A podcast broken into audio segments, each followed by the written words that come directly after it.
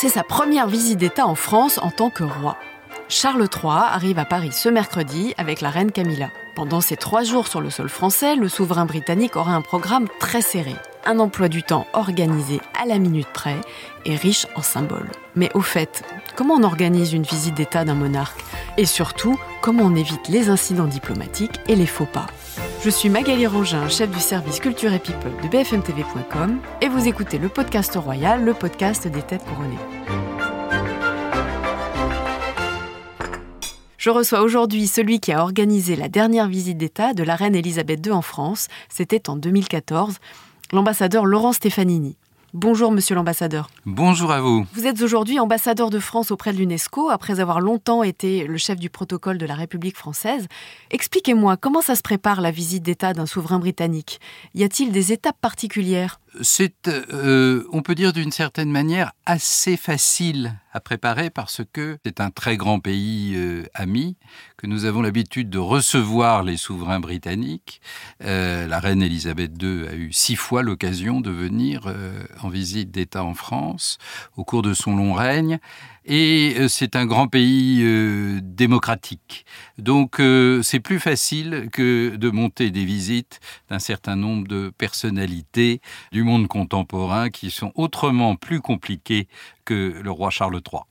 Et qu'est-ce qu'il y a comme étape en amont? Combien de temps ça prend pour monter une telle visite? Je prends l'exemple de la visite de 2014, puisque le euh, président de la République, François Hollande, était venu inviter, à l'occasion des Jeux olympiques de 2012, le, la reine euh, de Grande-Bretagne à venir en France. Elle avait commencé, euh, on avait commencé à ce moment-là à préparer la visite, à envisager un certain nombre de choses, mais enfin évidemment c'était deux ans plus tard. Il y avait beaucoup d'autres choses à préparer.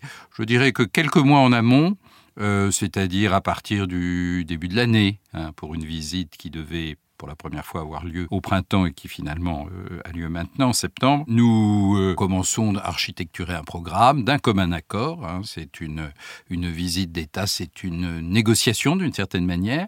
Alors il y a des points de passage obligés. Ensuite, il y a un temps fort qui est la visite de la mission préparatoire, c'est-à-dire qu'une petite équipe britannique euh, venue de Buckingham, proche collaborateur du prince, viennent préparer les choses, vérifier, valider.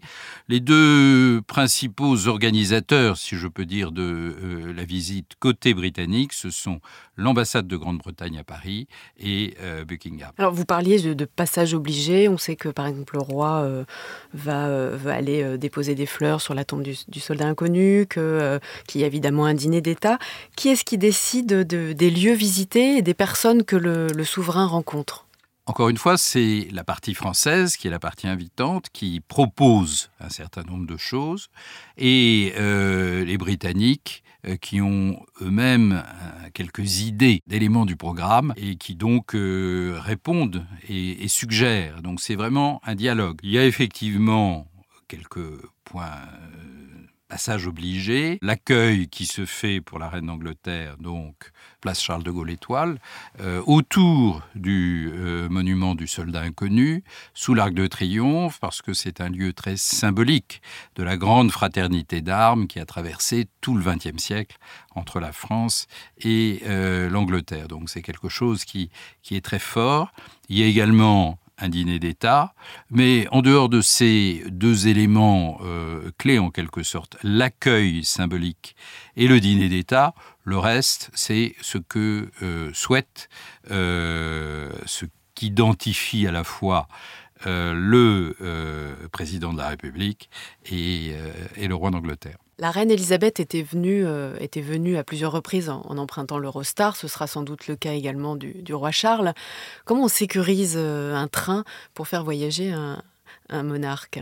En 2004, euh, pour le centenaire de l'entente cordiale, son avant-dernière visite d'État, la reine était venue par un Eurostar spécial et euh, ça se trouve euh, relativement coûteux, pas nécessairement euh, nécessaire parce qu'on a du mal à le remplir. Et donc en 2014, pour sa dernière visite d'État, elle est venue par un Eurostar régulier et donc il y a simplement une partie d'un wagon qui avait été réservé pour l'usage de la reine.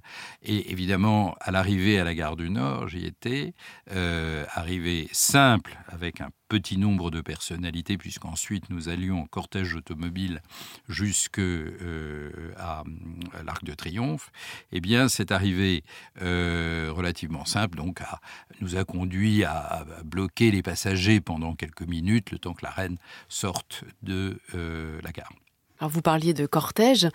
Justement, dans quel, dans quel type de véhicule se déplace un roi ou une reine d'Angleterre? Alors le cortège, nous sommes partis de la gare du Nord et je dois dire que c'était très impressionnant de partir de la gare du Nord et d'aller jusqu'à l'Étoile, donc par un trajet inhabituel pour les euh, visites d'État ou les visites officielles, puisque c'est euh, au nord de Paris, euh, par des rues qui peuvent être relativement étroites. Et il y avait ce jour-là, qui était donc le 5 juin 2014, énormément de foule dans la rue. Et alors que souvent, malheureusement, on entend des euh, manifestations, des cris de, mécontentement parce que ça bloque les gens pendant quelques minutes, euh, ah, encore un cortège, euh, qui sait, etc. Là, à partir du moment où c'était la reine d'Angleterre, les gens étaient descendus de voiture, s'arrêtaient et tout le monde criait Vive la reine, vive Elisabeth II. C'était, si je peux dire, une visite à l'ancienne. La reine elle-même, d'ailleurs, en a été très émue. Ça tenait évidemment à sa personnalité et à la longueur de son, euh, règne. Voilà. Alors, c'était sa propre euh, voiture, c'était une Bentley euh,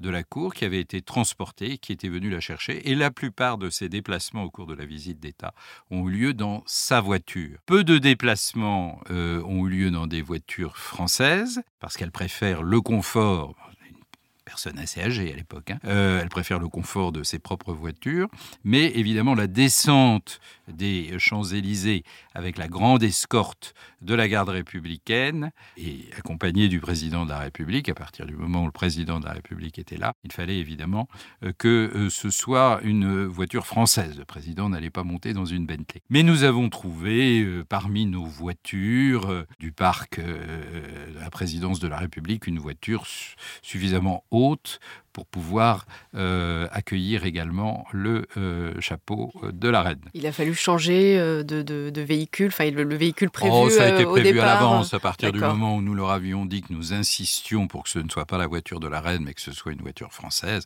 ce qu'ils ont très bien compris d'ailleurs.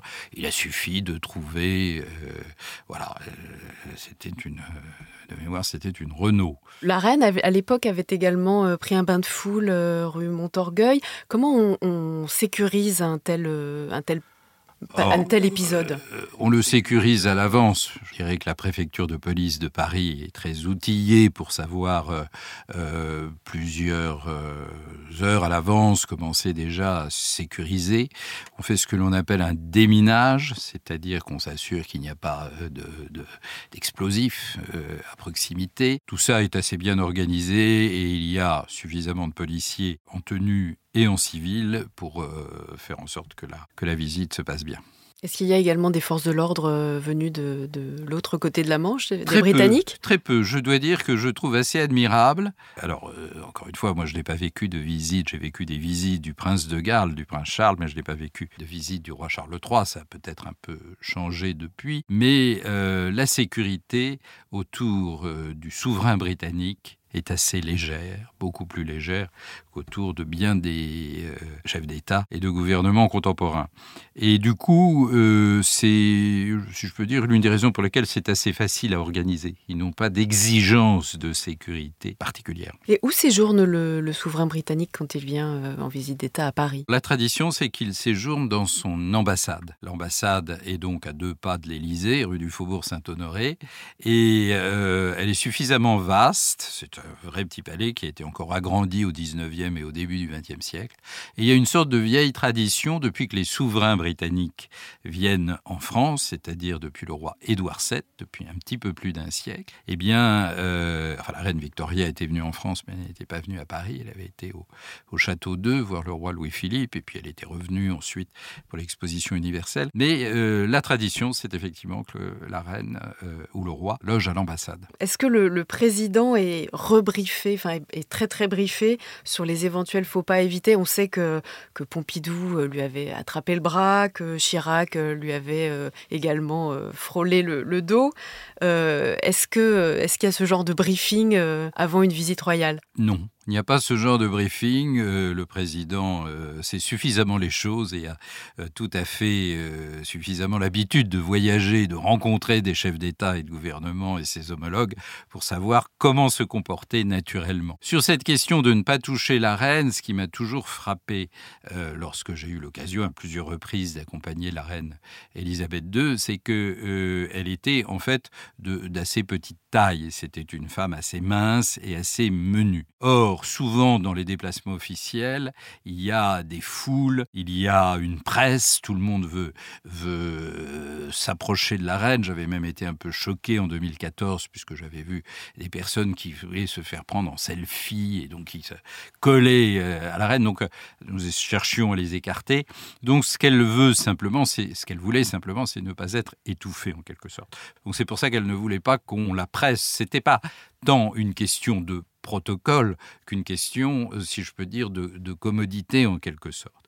Alors, il faut bien reconnaître que malgré sa, taille euh, euh, assez, assez menue, par ailleurs, elle avait quand même une majesté naturelle, une aura naturelle dans son port, dans son maintien, dans ses tenues aussi, qui étaient quand même, il faut bien le reconnaître, assez originales, très, très voyantes à leur manière. Accordées d'ailleurs au lieu où elle euh, se trouvait, euh, dans telle ou telle euh, salle des fêtes, dans telle rue, au château de Bénouville, puisque nous avons été à Bénouville pour les commémorations du 6 juin 44. D'accord. Et donc il n'y a pas spécialement d'incident diplomatique qu'on essaie à tout prix d'éviter et, et, qui serait un peu différent dans le cas de Charles non, ce serait euh, ce serait pas un incident diplomatique, ce serait simplement, euh, euh, je dirais, une, petite petite maladresse. Voilà.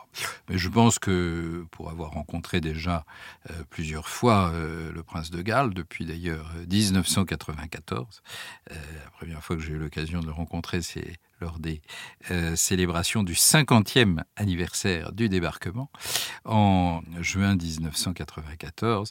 C'est quelqu'un de très, facile, de très courtois, de très ouvert, euh, euh, très attentif aux autres et, et pas du tout formaliste ou raide. Le roi Charles sera l'invité d'honneur avec la reine Camilla donc d'un dîner d'État, comme vous le disiez, qui est un passage obligé de cette visite. Alors comment ça s'organise un dîner d'État? Euh, avec le roi. Euh, qui on invite euh, Comment on fait le plan de table? C'est une liste qui est là aussi établie d'un commun accord, c'est-à-dire que c'est d'abord la puissance invitante, donc le président de la République, qui souhaite inviter un certain nombre de, personnalités.